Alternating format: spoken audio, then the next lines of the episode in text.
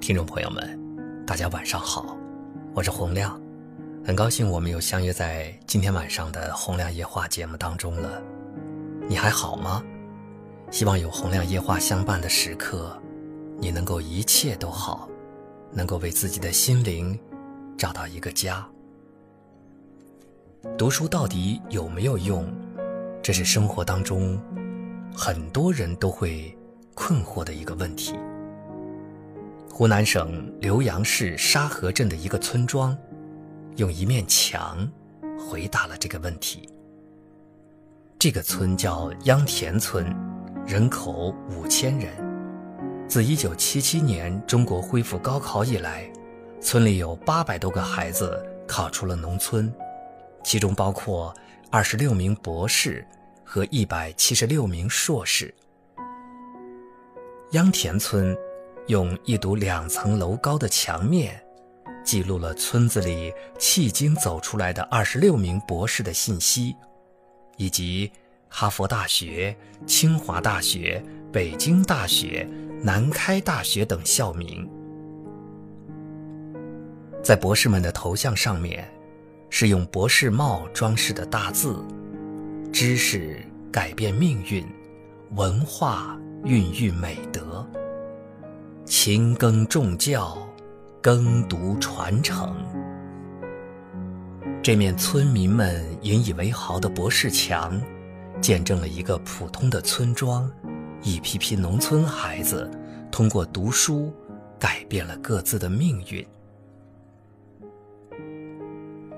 人才辈出的博士村，究竟有什么秘诀呢？秧田村。何以成为高产学霸的博士村？仅仅因为一面颇具仪式感的博士墙吗？显然，有更深层的动力根植其中。那么长久以来，驱动秧田村的孩子们在学术上不懈攀登的动力，又从何而来呢？首先是勤耕重读的好家风。六十七岁的罗建直是一个地地道道的浏阳农民，他的两个儿子罗洪涛和罗洪浪，都曾是上海交通大学的博士生。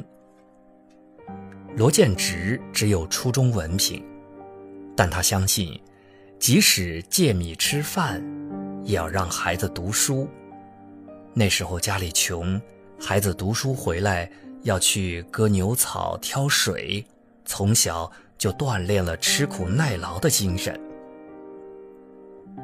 其实，在这个村子里，每一家都有着勤耕重读的好故事。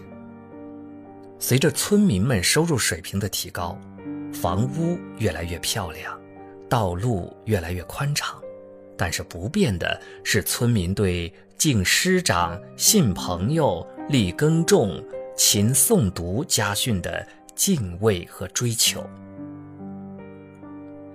其次是崇文重教的文化熏陶。陈永流是秧田村文光书院的英语教师，他的学生中有四个全日制博士，他的儿子也是博士毕业。陈永流所在的文光书院。每天早晨都有朗朗书声传出。据村民介绍，书院是清朝举子彭子全变卖家产，带领当地开明乡绅、各姓祠堂名人踊跃捐资筹款兴建的。如今乡贤们组织成立村教育基金会。对考取大学、获得博士、硕士学位的村民家庭进行奖励并张榜表扬。乡贤李昌开成立教育教学奖励基金，为学校师生伙食费买单。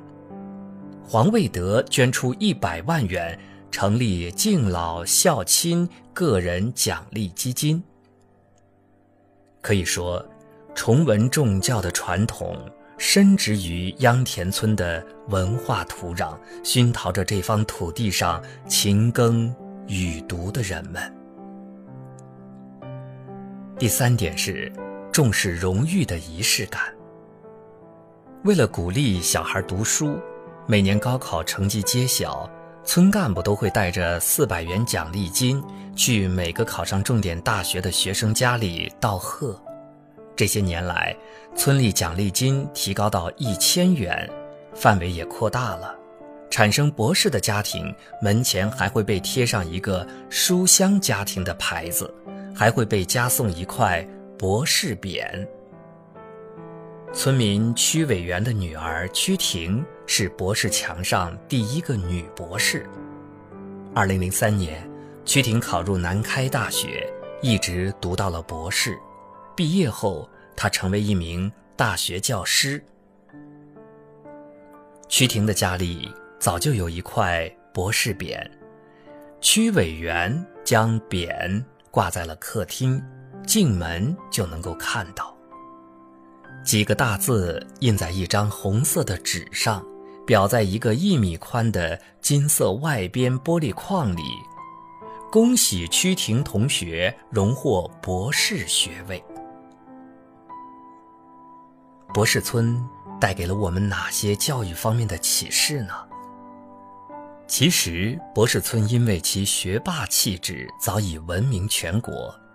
近些年来，秧田村的博士墙还在不断的增添光芒。在人们普遍浮躁的今天，秧田村坚定地默默诠释着读书改变命运的真理，这真的是一件很酷的事情。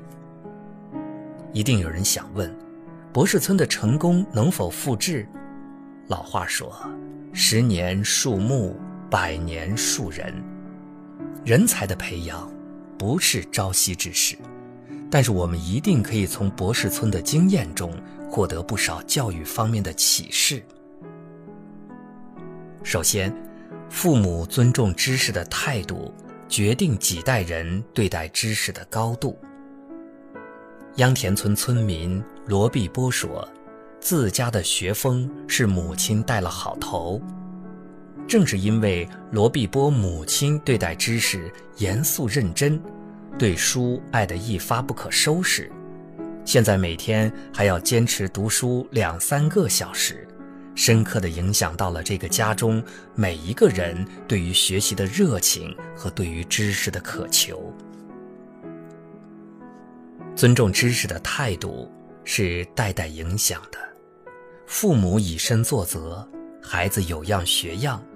无论在哪个年代，父母对于孩子的影响都意义深刻。父母尊重知识的态度，决定着几代人对待知识的态度。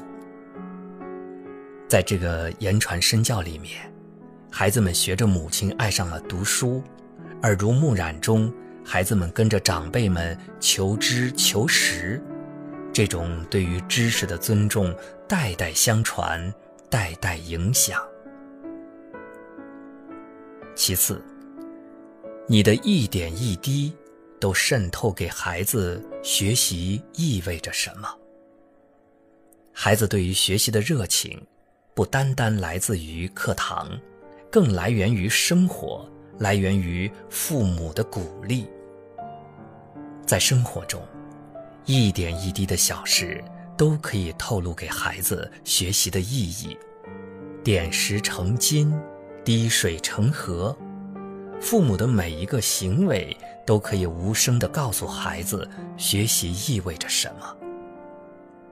父母对孩子学业的关注，也让孩子意识到学习是一件多么重要的事情。秧田村村民。罗建直的平板电脑里装满了孩子有关学习的家庭照片、高考成绩单、博士研究生的录取通知书。这些照片不仅是孩子生活的记录，也是在点滴中告诉孩子学习可以取得怎样的成就，可以创造怎样的奇迹。家里的长辈如何以他们为荣？这样的点滴会在无形当中激发出孩子们最浓厚的学习兴趣。更重要的是，罗建直对孩子一路走来的学业成就如数家珍，这样的重视程度，无疑会是孩子成长路上的一大动力。第三点，重文也要让人们看到文化的力量，这会成为精神的鼓舞。博士村成为博士村绝非偶然，这一点从秧田村与周边几个村子一起成为了有名的博士村群中可见一斑。三十六名博士，八分之一的村民是大学生，这数字放在哪儿都让人眼前一亮。况且，这还不是教育资源丰富的大城市，而是一个小乡村。博士扎堆，源于崇文重教。这里崇文重教的风气，让人们，特别是下一代，看到了文化的力量，使人们受到了精神的鼓舞。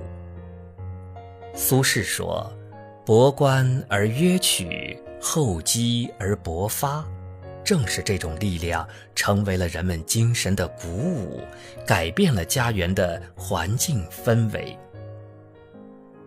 长沙市委常委、浏阳市委书记黎春秋所说：“好家风，好乡风，耕读文化代代传承，凝聚成一股强大的力量，不仅改变了村容村貌，更强化了精神文明建设内核。”第四点，尊师方能重教，要让学子对老师。心生厌谢，尊师方能重教。对教师行业的尊重是重教必不可少的一环，也是极为关键的一步。只有让学子对老师心生厌谢，才能够促进学生的求知欲，方能让求学之风代代传承。如果连教师行业都不能得到应有的尊敬，教育之路必将坎坷难行。我们看到的博士村的成功，离不开村中教师的悉心栽培，也离不开不断提高的工作待遇。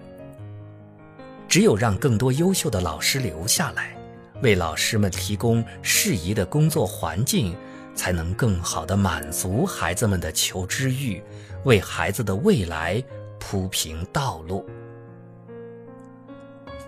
只有更好地提高乡村教师的待遇，留住人才，才能够有效地保证师资资源和教学力量。只有教师行业得到应有的尊敬，才能为培育人才提供更合理的社会环境，从而为人才返乡提供铺垫和可能，形成可循环的优秀人才链。这样。才能够不断提高乡村知识文化水平。听众朋友，如今步入了智能时代，教育也随之发生了巨大变革，社会认可了更加多样化的成功方式，但是读书仍然是大多数人心中不变的信条。读书无用的少数言论，显然不能堵住孩子们的耳朵。更重要的是，要打破蒙昧，打开孩子们的世界，真正唤起他们自发学习的动力。因为教育不是灌输，不是考高分，而是唤醒，是点燃。